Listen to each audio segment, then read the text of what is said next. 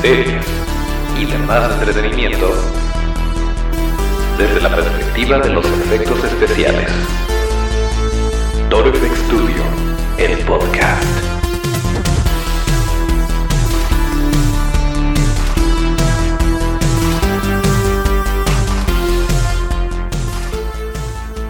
Pues así es, estamos de vuelta, eh, aunque un poquito tarde, estamos de vuelta en otro martes de podcast. Bienvenidos a Toro Studio, el podcast, el lugar donde hablamos de cine, series y demás entretenimiento desde la perspectiva de los efectos especiales de maquillaje. Acuérdense de nuestras redes que son arroba esto es arroba. Yo soy Doncho Ábalos y aquí mero arrancamos y arrancamos con muchas ganas este martes de podcast porque ya se los habíamos prometido, ya habíamos hablado mucho al respecto y por fin tenemos la plática que tuvimos con el buen Garo eh, Fernández o también conocido como Edgar Ruiz, el dueño y operador de GoFX Studio. Para quienes no lo conozcan, GoFX Studio es un estudio de efectos especiales ubicado en la Ciudad de México que desde hace aproximadamente 10 años hacen caracterizaciones, efectos especiales prácticos, eh, esculturas, body paint, animatronics, bueno, hacen de todos estos señores y curiosamente em, incluso hace ya más años tal vez, eh, en los inicios de Torfx Studio nosotros en algún momento nos pusimos en contacto y cuando nos referimos a que la gente del medio, los colegas, eh, nos tratan muy bien y siempre nos han tendido la mano y nos apoyan con algún consejo, con eh, algún tip, cualquier cosa, nos referimos a gente como Garo, que siempre están dispuestos a hacer que la industria crezca y apoyar y sin celos profesionales ni nada por el estilo. Y bueno, pues se dio la oportunidad de que el señor Garo, eh, junto con su equipo de GoFX Studio, vinieran a Guadalajara a dar un curso. Y eh, pues por ahí tuvimos la oportunidad de platicar con él, de comer tortas ahogadas y pues nos la pasamos muy bien. Seguramente vieron en, en las redes de GoFX y en las nuestras, porque también lo replicamos, que eh, pues estuvimos ahí en la clausura de su, de su curso y por ahí conocimos, bueno, nos encontramos a varias personas ya conocidas y pues muy bonito todo. Entonces, el día de hoy les vamos a compartir un, un poquito de la plática que tuvimos con el buen Garo. Y también, em, pues bueno, como ya saben, Otto entra muy bien con las cortinillas y lo va a hacer justo ahí. Bien, eh, lo sé, sé que hay muchas cosas que platicar. Sé que ya por fin eh, se estrenó, o más bien se lanzó la plataforma de, Disney Plus. Desafortunadamente esto únicamente sucedió en Estados Unidos. Así que mientras no tengamos oportunidad legal de ver eh, The Mandalorian o todas estas eh, series que ofrece la plataforma, nos vamos a abstener de comentar al respecto, salvo las notas que veamos por ahí. Pero bueno, si ustedes están en Estados Unidos, disfruten Disney Plus, malditos afortunados. Eh, nosotros por lo pronto eh, pues bueno, nos vamos a ir directo a la plática que tuvimos con el buen Garo y se preguntarán cómo es que en este momento podemos tener esa plática, podemos eh, aparecer a Garo de la nada. Pues sí, sí se puede y les voy a demostrar cómo. Listo. Y así es como aparecemos al señor Garo eh, dueño y operador de GoFX Studio, de quien ya sabemos muchas cosas que ya mencionamos anteriormente, entonces no es necesario presentarlo. Pero, eh, pues muchas gracias, muchas gracias por darte la vuelta, Garo. Qué, qué bueno que, que se dio la oportunidad que en tu gira de cursos que, vaya, estás como Franco Escamilla con tantas fechas que, que has sacado para, para tus cursos, pero bueno, qué, qué, bueno que tocó que vinieras a Guadalajara. Eh, ¿Cómo estás? ¿Cómo te sientes? ¿Cómo te trata mi ciudad? Está increíble, es la primera vez que venimos estuvo súper padre porque lo primero que llegamos a hacer fue ir a la exposición de Guillermo del Toro. Fuimos a la parte en la nocturna y al otro día, en domingo, fuimos a de día. Y este, increíble, hay mucho arte aquí en Guadalajara y los alumnos están como muy aplicaditos y han hecho muchas cosas buenas. Y muchísimas gracias por la invitación. Eh, ¿Desde cuando te sigo?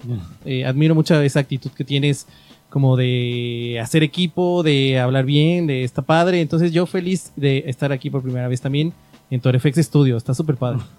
No, pues es un gusto tenerte por acá y mira, pues realmente eso es un poquito lo que, lo que tratamos de hacer aquí, que es eh, que la gente se entere de que se están haciendo efectos especiales, de que se puede, eh, de que existen, para empezar, o sea, darles como que un poquito de, de difusión en lo que se está viendo normalmente, pues tratamos de darle ese giro. Y eh, pues sí, o sea, ya lo habíamos platicado, ya, ya, más bien ya llevábamos rato de, de conocernos, pero no en persona. Entonces, pues sí, que, qué gusto que, que estés por acá. Eh, como, entonces, los alumnos súper bien, digo, se me hace, se me hace bien interesante que, eh, además de todo lo que hace GoFX Studio, sí como que yo creo que son el estudio que más cursos da, que más está eh, como que tratando de, compartir el conocimiento, de ir a diferentes lugares, eh, no, no solamente quedarse pues en el estudio y que vengan cuando quieran, sino eh, ir más allá y, y, estar, estar visitando a la gente. ¿Cómo ves tú a los artistas, a los alumnos que, que de repente se dan cuenta que también es importante, aunque no todos se terminen dedicando a esto, yo creo que es importante que se den cuenta de lo que hacemos que no está tan fácil, o sea que sí tiene su chiste, eh, también para que le, tengan, yo creo, un poquito más de respeto eh, y, que valoren, pues, lo que se está haciendo en las producciones. ¿Cómo lo ves tú?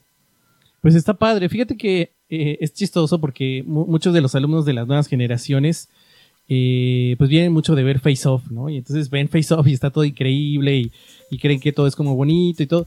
Y ya que lo ven real, ven que es tiempo, es dedicación, es ensuciarse realmente. Entonces eh, le, dan más ese respeto a la profesión, creo, y está padre.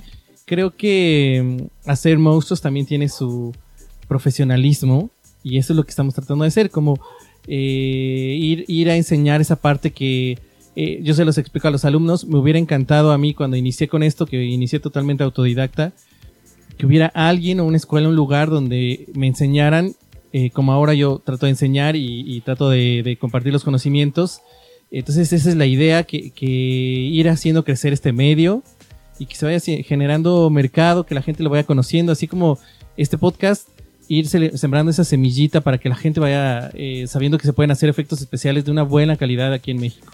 Definitivamente, y sí, la verdad es que eh, mucha, mucha gente tiene eso como referente y está padrísimo para empezar que se enteren porque, vaya, somos del, eh, de la misma generación prácticamente y no nos tocó a nosotros Face Off. Nos tocó si acaso la magia del cine, uh -huh. eh, o de repente si eras Guillermo del Toro, que no sé cómo las conseguía él, pero la revista de monstruos famosos, la verdad yo nunca tuve acceso a ella. No, lo, lo, lo máximo que llegué a tener fue la de Fangoria. Ah, y, fíjate. y no era como tan de efectos, o sea, venía mucho de películas de terror y toda esa parte de gore, pero cuestión de efectos especiales era difícil encontrar algo aquí en México. Exactamente. Entonces, eh, pues qué, qué padre para empezar que ya lleguen como que sabiendo a qué le tiran.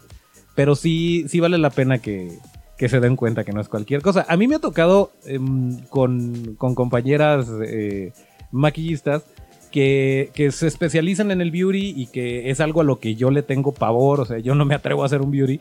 Eh, pero que dicen, no, pues es que yo también le quiero, le quiero entrar, quiero aprenderlo como como para extender mi, mi, cartera de servicios, como si estuvieran aprendiendo a hacer un smokey. Eh, y, y, se dan cuenta que no es tan glamuroso, que es embarrarse, que es este látex, yeso, todo eso. Y como que ya no les llama tanto la atención. Y es bonito y está bien. Y, y de repente eh, funciona muy padre, vaya. Al menos en mi experiencia es, ¿sabes qué? Tú eres buenísima para pintar o eres buenísimo para pintar. Eh, no hay problema. O sea, yo te hago tus prostéticos y tú vuélvete loca o loco.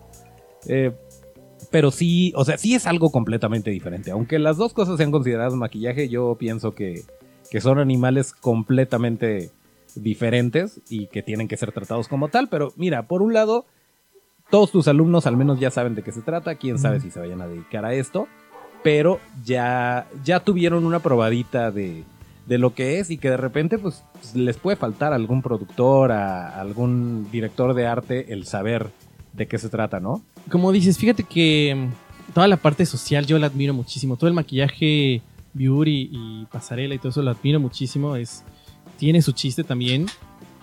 Pero lo, lo padre de los efectos especiales es que creo que se divide en dos. Así como tú dices, yo lo veo como la parte eh, que le llaman laboratorio, que es como la parte de cocina, y la parte set, que es como ya la, parte donde se sirve el plato y donde se disfruta.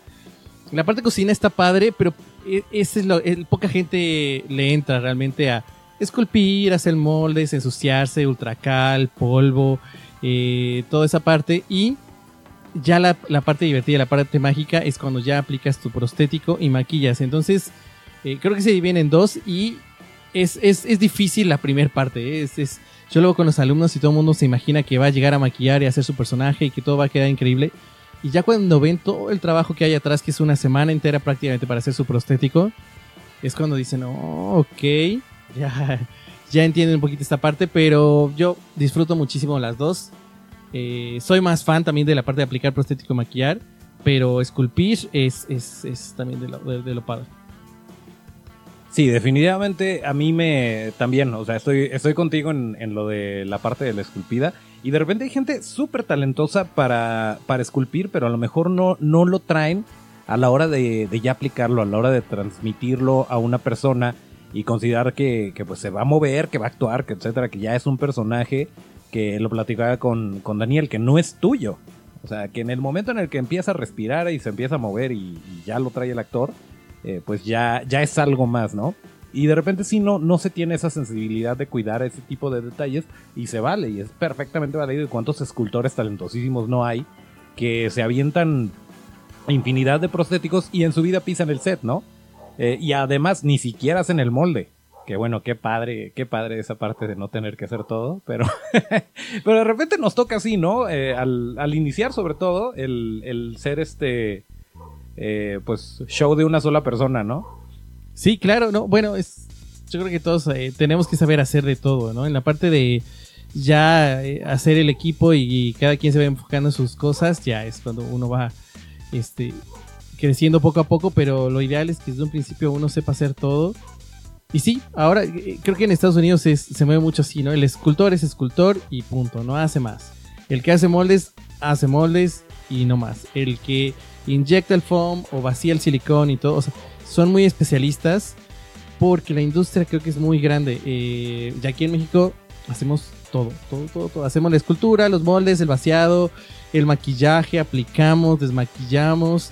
Y eso está, a mí, me gusta muchísimo saber cada uno de los temas y, y, poder moverte en cada uno y que sin problema puedas resolver en cualquier situación. Si se rompió un molde, si hay que reparar algo, si hay que volver a vaciar el silicón. Todo, creo que es bueno eh, empaparse de todos los, todos los eh, pasos que hay que hacer. Sí, claro, aunque también tienes tus, tienes tus partes favoritas y tienes tus partes que, que de plano, eh, pues las, las haces. Bueno, yo en lo particular, por ejemplo, eh, el hacer moldes es mi parte menos favorita, pero sé que si no le doy su cariño necesario al molde y no lo, no lo hago visualizando la chamba que me va a ahorrar cuando esté aplicando o cuando esté vaciando la pieza, digo, ok, mejor sí, porque a la larga yo termino siendo afectado. Eh, pero sí, o sea, ese es parte de todo y, y es algo que solamente eh, te lo va a dar la práctica, que que no te cierres a decir, ah, es que no tengo los materiales, es que no sé, es que eh, en Hollywood lo hacen así y yo nada más tengo esto, pues hazlo. O sea, vaya, esa es al menos mi filosofía de que eh, para aprender a hacerlo, hacerlo bien lo tienes que hacer mal varias veces. Y, vaya, pues ni modo, la tiene que regar uno al principio, pero sí bien importante aprender todo también para que en el momento en el que, y vaya, me imagino tú lo ves más como, como director de, del estudio, que sí tienes a tu equipo, pero llega un momento en el que algo se le atora a alguien y, y, como tú en algún momento lo hiciste o en algún momento te viste en esa situación, pues vas así, ah, ¿sabes qué? Hazle así. Y puedes como que resolver en el momento, me imagino. Exactamente, sí, sí, sí. Exactamente. Es, es que es lo padre de vivir todas las etapas y, saberlo hacer uno, precisamente para después que coordinas un equipo, algo se atora o algo y es como, ah, pues vamos a hacerle así o cámbiale esto o resuélvanlo así porque pues ya uno ya pasó varias veces por esas, esa parte que a veces sale mal. Creo que es importante eh, decir esta parte, ¿no? O sea, sí sale, sí llega a salir mal a veces las cosas y, vas contra el tiempo, entonces tienes que buscar la manera de, de, resolverlo rápido y bien. Entonces está padre, creo que, saber bien, yo estoy de plano amo maquillar, o sea, mi parte favorita es aplicar y maquillar, así es la parte favorita. De hecho, con los alumnos es la parte que más disfruto. Después de la escultura es aplicar y maquillar, es como darle esas capas de colores, irle dando vida a un personaje es así, lo- el, el aerógrafo creo que hoy por hoy es mi herramienta favorita. Así la amo. Yo creo que esos colores que le das es, es darle vida a un personaje, a un personaje, a un prop o algo, es, es, es padre. Y la rapidez y la limpieza también. El orden. Sí. Definitivamente creo que uno tiene que ser ordenado. No, pero digo, la, la rapidez que te da el aerógrafo. O sea. Ah, bueno, ti- tiene sus ventajas, sí, Sí. claro. No todo es con aerógrafo, pero eh, sí, sí, sí. Esa rapidez que te da y, e- y esa difuminación de, de- de- de capas y de todo que te da está, está increíble. El pincel tiene su chiste también, pero creo que la combinación de ambos eh, es lo padre. Es como el CGI contra los efectos prácticos, ¿no? Tienen que, tienen que trabajar en conjunto porque uno solo, pues a lo mejor no, no te lo da lo, lo necesario. Eh, te quería preguntar, porque bueno, ya, ya, sabe, ya saben los amigos efexeros qué esperar de cuando tenemos un invitado, que no es una entrevista, no es... eh, no te vamos a sacar chismes, eh, no te vamos a pedir que quemes a gente de la industria, que podrías, pero no lo hagas. No, nunca, nunca, nunca, nunca. Trato de no hacerlo. No, pero eh, mi pregunta va por el lado de en qué momento. Digo, creo que todos los que los que en alguna de alguna manera u otra tenemos esta eh, pasión por los monstruos, por, por el maquillaje, por la ciencia ficción, pues muy probablemente empezó desde chicos. Pero, ¿en qué momento eh, se convierte de, eh, Garo el diseñador industrial en Garo el váyanse al demonio todos, voy a poner mi estudio? ¿Cómo fue esa, esa transición? Híjole, yo creo que inicio, inicio mi historia en el arte y en los efectos especiales, eh, como muchas historias, por una mujer. Así es. Eh, tuve una novia súper oscurita, súper dark, súper, ya sabes, eh, que hacía alebrijes. Ella hacía alebrijes. Y entonces, eh, a mí me ha gustado toda la vida, me, me ha gustado dibujar. Es, es algo que disfruto hoy por hoy. dibujo, pinto al óleo, pinto en acrílico. Es algo que disfruto muchísimo. En el iPad. En el iPad, es, exacto, es bien divertido hacer bocetos en el Sketchbook Pro, está increíble. A veces en los vuelos hago rápido ahí un sketch. Entonces, dibujar esa parte me ha encantado siempre, los monstruos también, pero nunca la aterrizaba como, o sea, siempre todo quedaba en plano, ¿no? Eran dibujos, hojas, esa parte. Entonces, cuando ella me mostró que se podían hacer alebrijes, que los alebrijes ya era eh, eh, construir, creo que es una base que meji- los mexicanos debemos de estar muy orgullosos porque son nuestros propios monstruos, por así decirlo, que además nos cuidan, nos guían. Está, es, es una eh, filosofía increíble. Entonces ella hacía alebrijes y ahí fue cuando descubrí, dije, oh, se puede esculpir. En ese momento esculpía y modelaba con papel maché, que es vil periódico con Ujú. engrudo, y empezaba a crear eh, eh, figuras diferentes y ya de ahí me fui metiendo poco a poco y después descubrí que había figuras eh, de resina para pintar, que había figuras de vinil y todo esto de eh, modelismo. Ya me fui clavando más en la parte de modelismo y en hacer monstruos con plastilina epóxica, eh, pintar. Cuando descubrí la plastilina epóxica y descubrí que, que la cola loca eh, o la plastiloca no era la única forma de conseguir plastilina, sino que ya la vendían por kilo. Y cuando descubrí que no, no, no, dije, ya, de aquí soy. Empecé a hacer muchas esculturas, viví mucho tiempo de hacer esculturas. Hoy por hoy sigo haciendo esculturas para eh, fundición de metal. Entonces, eh, poco a poco ya, ya después descubrí que además de hacer una escultura de un monstruo, la puedes hacer y hasta le puedes dar vida. Cuando descubrí que le puedes dar vida, que existe toda esa parte de prostéticos, que hacer un monstruo en chiquito ahora lo puedes hacer en tamaño natural y que se mueva, dije, no, fue cuando dije, aquí soy. Ya después de mucho tiempo, dije, no, creo que, creo que necesito una carrera, pero fue como más por gusto propio. Yo entré a la carrera a los 27 años eh, a diseño industrial por la parte de conocer más materiales, más técnicas de, de- toda esta parte para hacer moldes y madera, metales.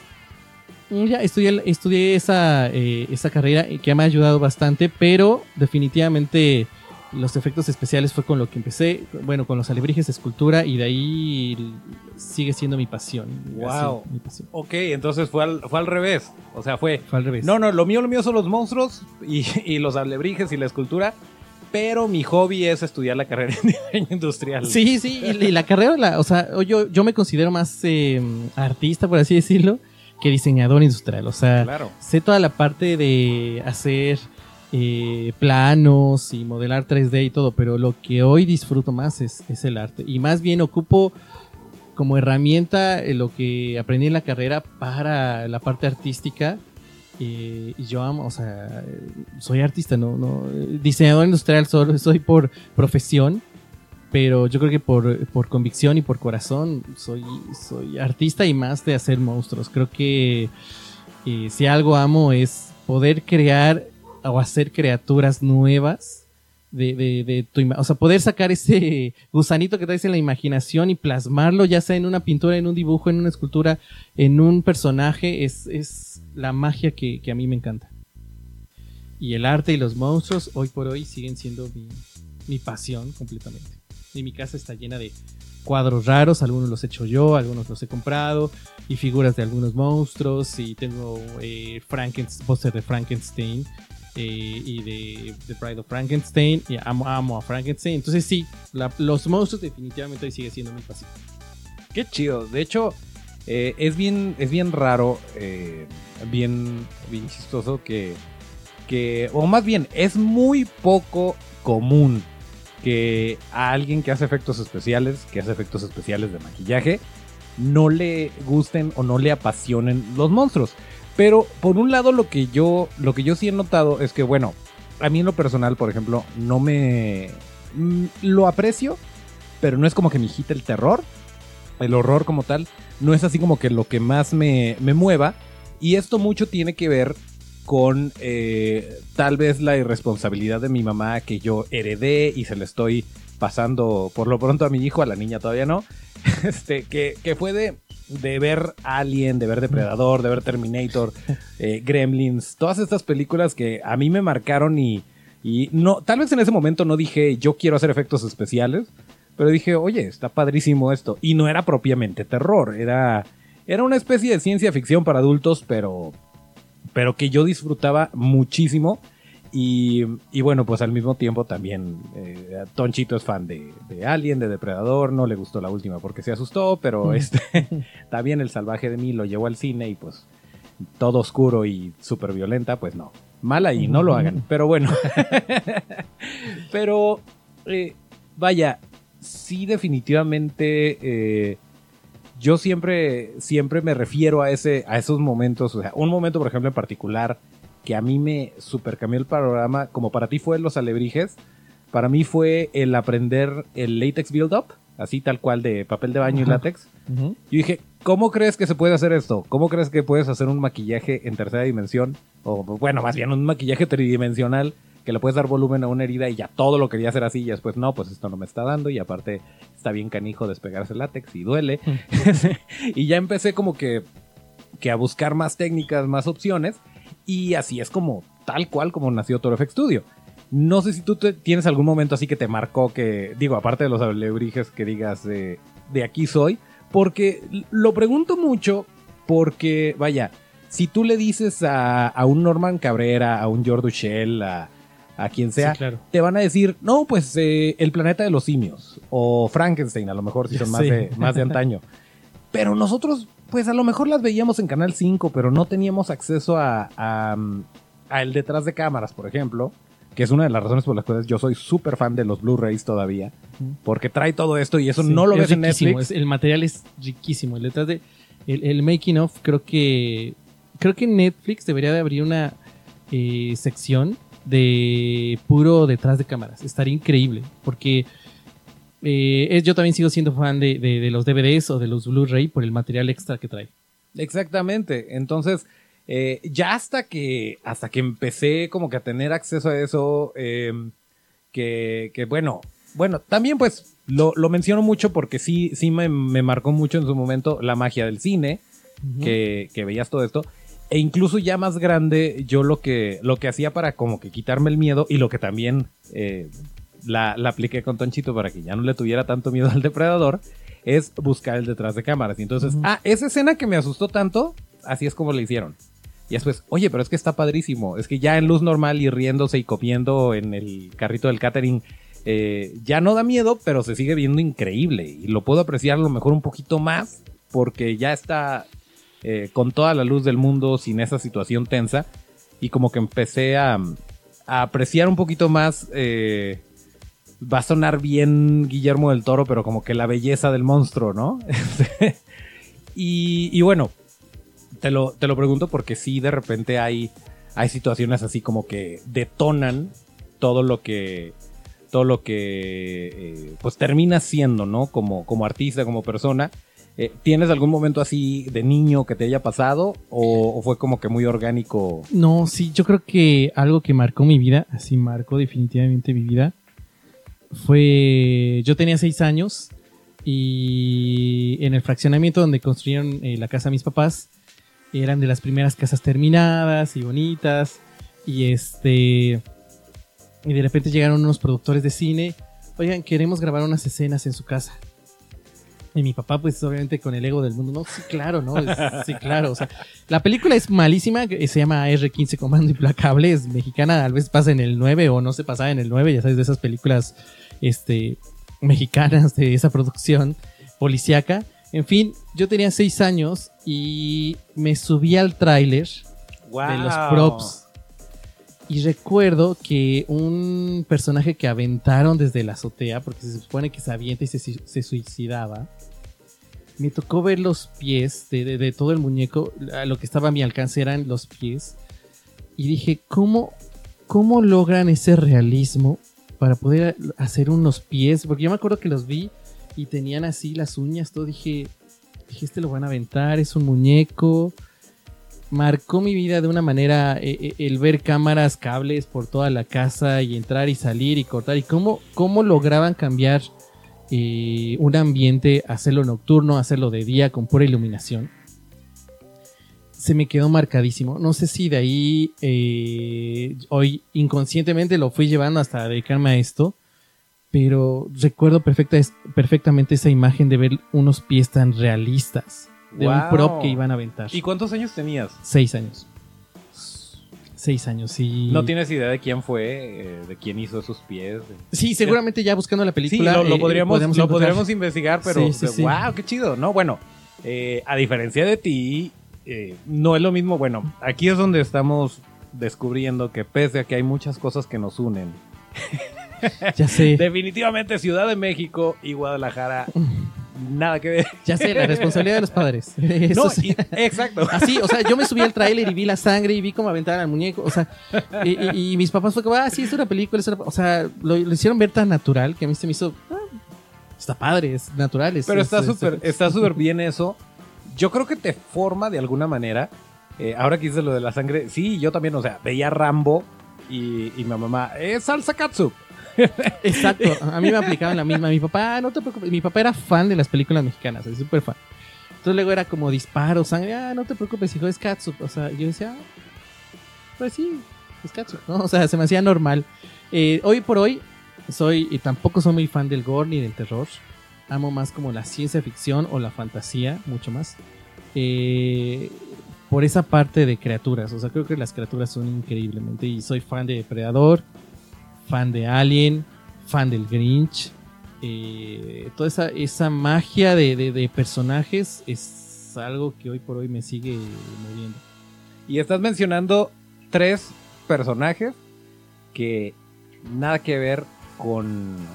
Vaya, no estás hablando de, de un actor que lo interprete, no estás hablando... Estás hablando de... eh, como si estuvieras diciendo James Bond. Independientemente si es Roger Moore, Sean Connery o Pierce Brosnan o Daniel Craig, es James Bond. Sí, sí, sí. Y es Depredador. Y es eh, Alien. O sea, está. eh, creo que esto es como que el testamento de lo que tanto peleaba Stan Winston de no son efectos, son personajes. Exactamente. Y, y el hecho de que. de que llegues a. a empatizar con un personaje de esa manera, que a final de cuentas es un mono que alguien esculpió. Eh, que, o sea, que bueno, bien puede ser un puppet o puede ser un actor dentro de él, que también es un super mérito. O sea, aquí es- defendemos como que a capa y espada a todos los actores que están debajo del maquillaje, que muchas veces, a menos que seas Doc Jones, no saben quiénes son o no saben que, que lleva un trabajo impresionante y lo ves cuando, cuando estás haciendo un demo o cuando de repente es una producción pequeña y tienes un actor que no tiene este profesionalismo debajo del maquillaje y no te lo da. Sí, y entonces claro. es ahí cuando todo tu trabajo es una pieza de goma, de silicón, de, de lo que sea, y no tiene vida porque el actor no se le está imprimiendo. Eh, pero volviendo, volviendo a eso de, de los actores, digo porque me pasó, me pasó algo muy chistoso. eh, no, no sé si a ti te pase, pero sí de repente, de repente pasó en una convención que estábamos así como que tomándonos un, un break con el equipo y se acerca una chava que traía, traía un puppet, era como un castorcito, como, no, como un, como un mapache. Y, y salió ella, creo que estaba fumando y este, creo que le pidió encendedor a alguien del equipo y total que estuvimos platicando un rato, terminamos de platicar y se va la chica y nos dice adiós, pero con, con el monito en la mano. Y, y tanto Leonel, que estaba junto a mí, como yo, volteamos a ver al monito a los ojos y le dijimos adiós. Es que No nos despedimos de la chica, es la conectamos con el monito. yo creo que un buen personaje o una buena caracterización, el 50% es el actor. Definitivamente. El 50% lo tenemos nosotros en el trabajo de esculpir y de diseñar, pero el que le da la vida es el actor. O sea, definitivamente todas esas personas que están abajo de los trajes y de los maquillajes y todo son los que mueven, o sea, no sé, en- en- yo pongo de ejemplo muchísimo el Grinch. O sea, yo creo que si no hubiera sido Jim Carrey, no hubiera, aunque el maquillaje estuviera increíble, creo que no hubiera tenido el éxito que hoy, hoy seguimos amando ese personaje. Eh, o Hellboy, creo que sí, sí, Ron Perlman eh, nació para ser Hellboy, o sea, tenía la actitud, todo, y creo que ya lo vimos eh, después, creo que es, es diferente la actuación. Sí, fíjate que yo, yo soy muy fan de David Harbour. Creo que lo hizo muy bien. Creo que no era el momento, tal vez, para, para cambiarnos la jugada. Pero, pero sí, definitivamente, eh, Ron Perlman es Hellboy. Y, y va a ser como Christopher Reeves. O sea que si piensas en Superman, es el. Bueno, a lo mejor ya más Sí. adelante no pase. Pero es el, el OG, o sea, el chido. Y también mucho depende de, o sea, la actuación depende mucho de, un buen director. Sí. O sea, un buen director puede exprimir a un actor para que realmente dé de, de ese, esa pasión, esa actuación. Y un mal director puede dejar plano a un buen actor. Entonces creo que acá tenía muy buenos actores. Eh, Mila Jovovich, a mí se me hizo... A mí, eh, yo admiro mucho el trabajo de como actriz y se me hizo un poquito plana, pero creo que depende esa parte más de la dirección. Sí, y además, vaya, son. e- Es lo, es lo, lo triste de este tipo de producciones, que son tantas cabezas, y estoy seguro que lo has vivido. Eh, estoy seguro que a lo mejor tú te llevas de nalgada y pellizco con el director de arte que dice, no, sí, hazle así, o sabes que te voy a dar libertad creativa, hazle así, y de repente una persona que acaba de ver una película que le gustó, o un videojuego de su hijo, o lo que sea, dice, ¿sabes qué? Quiero que tenga cuernos. Quiero que tenga cuernos rojos. Oye, pero es que es una criatura del agua y no sé qué. O sea, tratando de justificarlo. y, No, yo quiero que tenga cuernos rojos. Y sale con cuernos rojos y pues es que no es mi culpa. O sea, ya después de que, que lo está viendo la gente, dicen, ¿por qué tiene cuernos rojos? Pues, ¿cómo lo explicas? A final de cuentas, ¿funciona o no funciona? Eh, y por lo general esas decisiones funcionan para mal. Pero fíjate qué chistoso. Eh, no sé si tuviste oportunidad de ver lo que hicieron. Y vaya, es bien triste, pero a la vez te dice, actor, efectos especiales. ¿Por qué? Eh, sí es el 50-50 cuando funciona bien. Pero puedes tener un actor excelente y te puede hacer que jale. Te lo digo porque eh, Bradley Cooper, no sé si tuviste chance de ver que estuvo haciendo El Hombre Elefante. No, no he visto, ajá. Ok. Eh, todos sabemos que El Hombre Elefante es un trabajo increíble de prostéticos, etcétera, etcétera. Pues Bradley Cooper, para interpretarlo en el teatro, eh, recurrió a, a una milenaria técnica de torcer la boca y el cuerpo. No traía prostéticos. ¿En serio? Sí, y esto obviamente eh, le pegó muchísimo a toda la gente que, que se dedica a hacer esto y a gente que se dedica a hacerlo para teatro. eh, y bueno, a final de como Lars Carlson creo, que, que hace este, el fantasma de la ópera últimamente. Y, y pues sí, súper triste, pero a final de cuentas se seguían vendiendo las entradas. Y a final de cuentas la obra se mantenía en pie. Si tú quieres, pobre en el aspecto de, del personaje como tal eh, visualmente. Pero vaya, si puedes vender al hombre elefante enchuecando la boca y el cuerpo, qué actorazo eres. Sí, claro, digo, está Beetlejuice. Beetlejuice. O sea, no tiene tanto prostético, en realidad es puro maquillaje. Y el personaje es buenísimo, o sea, está increíble. Sí, pero bueno, es Michael Keaton. Y es Michael Keaton bajo la batuta de Tim Burton. Exactamente, exactamente, es una buena mancuerna. Entonces, eh, creo que va pegado de, de- de- de todo, ¿no? Hacemos, a- ayudamos al actor a que se exprese mejor, pero no le solucionamos la chamba, ¿no? O sea, si, si no está bien dirigido o si el actor no, no pues, eh, por mucho maquillaje y prostético que traiga encima, pues no, no, no lo da. Y fíjate que eso es algo, algo bien chistoso que de repente a mí me cuesta mucho trabajo eh, juzgar las películas objetivamente. Porque, porque vaya, si, si la película a lo mejor fue malísima, pero el maquillaje está buenísimo, digo, es que el maquillaje, y es que como que se la perdono mucho, porque digo, es que ve los prostéticos, es que ve el diseño del personaje, es que, y ya me clavo en eso, y a lo mejor con la, eh, digo, estoy, estoy hablando con el estómago, con el corazón, y la veo tiempo después y digo, híjole, es que sí era malita. Sí, pasa, pasa, pasa. Es que una cosa es el arte de las películas. O sea, yo, por ejemplo, Linterna Verde, la película, hijo, se me hizo aburrida, aburrida, aburrida. Pero compré el libro del arte y dices, está increíble. O sea, los prostéticos, los props, la escenografía, el diseño de todo lo que había atrás, está increíble. Entonces, yo creo que es bueno ver una película de- del lado artístico, de cómo se hizo, cómo toda esa parte. Eh, porque hay muchas películas que pareciera de primer eh, plano malas, pero el arte está increíble. O sea, y me pasó con Linterna Verde. Yo tengo ese libro y lo amo. Y la película es mala. Es, es aburrida, una buena. A mí se me hace aburrida. Yo creo que no le gusta a nadie de las personas involucradas. Eh, no sé. En una de esas, si le preguntas a alguien que trabajó ahí, te va a decir, no, ¿sabes qué? Compra el libro. Compra el libro para que veas mi chamba. Este, ahórrate el viaje a la película, vete directo al libro. Pero sí, vaya, pasa, pasa mucho y es triste, pero qué mejor que la película sea buena o que la serie sea buena y que aparte tenga todo esto, eh, pues...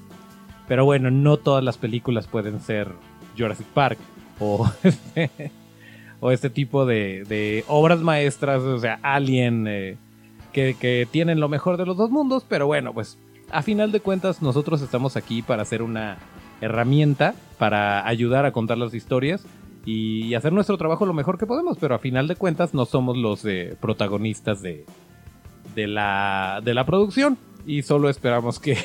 Sí, Que fíjate bien. que hay, hay un video de Legacy Effects en YouTube de, de su reel de trabajo.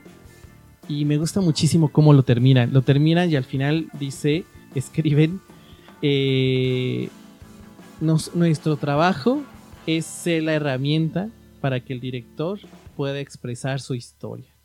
A mí se me hace, es que eso es lo que hacemos, o sea, realmente somos una herramienta de director para ayudarle a contar una historia y, está padre, es, es- es- bonito ser parte de, de esa, eh, eh, ayudar a contar una historia, creo que es, es el éxito del personaje, el que el mismo personaje pueda lograr que el director cuente la historia. Sí, claro. A final de cuentas de eso, de eso se trata. Eh, qué, qué chistoso, porque no creo que en los tiempos de Stan Winston ese hubiera sido el lema de, de Stan Winston Studios. Que claramente sí era, o sea, siempre ha sido una herramienta, eh, los efectos especiales de maquillaje, y una herramienta a favor de la historia, pero, pero no sé, no, como que no me cuadra con la personalidad de Stan, como que eso es más de, de, este John Rosengrant y así, pero, pero es totalmente cierto, vaya, yo estoy de acuerdo con eso. Y de hecho lo hemos dicho varias veces en el, en el podcast de que si crees que hacer los efectos especiales o hacer el maquillaje eh, te va a dar reconocimiento, cosas así, no somos nadie. Lo importante es la película.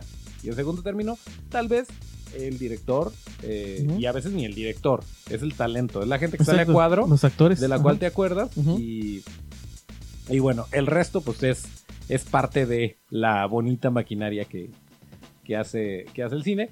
Eh, pero bueno, pues qué, qué padre, por cierto, qué padre que, que GoFX eh, tiene más o menos ahí la, la, la filosofía o la sensibilidad un poquito similar a lo que hacemos nosotros, que es este que el canal de YouTube, que de repente Eh. Bueno, aparte que te la pasas en contacto con la gente porque estás dando cursos en todo el mundo y en, bueno, en todo México al Todo menos México, y sí. todo el tiempo.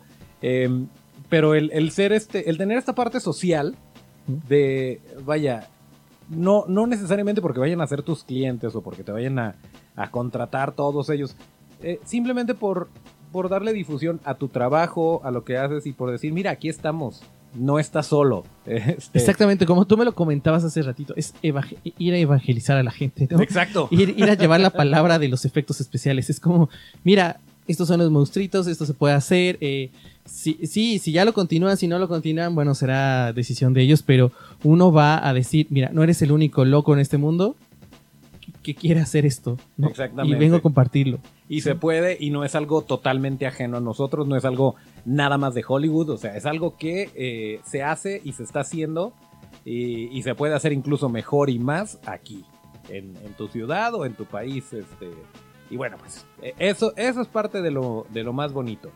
Eh, pero bueno, a menos, señor Don Garo, que tenga usted algo que, eh, que agregar, me dispondría yo entonces a cerrar como lo marca la tradición. ¿Alguna idea que se haya quedado por ahí flotando o ya nos vamos a comer tortas ahogadas? Mm, Pues lo único, agradecerte por, por la invitación y admiro tu mm, pasión por los efectos especiales y tu actitud de compartir y hacer eh, como esa parte de eh, camaradería y de compañerismo. Está increíble, lo admiro muchísimo, siempre te lo he dicho. Esa parte de llevarse y hacer equipo con todos los que estamos en este medio, lo admiro muchísimo. Y gracias, yo, eh, un honor para mí estar aquí en este podcast. No, pues muchas gracias. De, de eso se trata, de eso se trata porque no somos muchos y, y se trata de que, pues de que hagamos equipo, que hagamos que esto crezca y que nos echemos la mano porque a final de cuentas esto, pues nos beneficia a todos, ¿no? Sería, sería muy tonto el, el estarnos echando tierra cuando somos tan poquitos y, y, pues es tan poca la demanda, vaya, el- la cosa es directores, productores. Es un trabajo de equipo, estamos, definitivamente, no hay más. Es, es un trabajo de equipo, o sea, y, y todo. O sea, eh, desde, desde que nosotros hacemos equipo con el director y la producción y los actores, creo que entre nosotros esto es eh, un trabajo de, de equipo. Y te lo agradezco la invitación. No, hombre, eh, un gusto tenerte aquí. Aquí es tu casa cuando, cuando gustes, cuando tengas curso o no tengas curso, eh, pues ya sabes, aquí, aquí es tu casa, tu estudio, tu podcast. Y déjame eh, ver. Ah, es que eso es otra cosa. Cuando cerramos el programa, de repente, cuando cerramos el episodio, de repente le patinamos a la hora de poner la cortinilla. Así que yo confío, yo confío en que esta vez funcione. Vamos a ver si sí.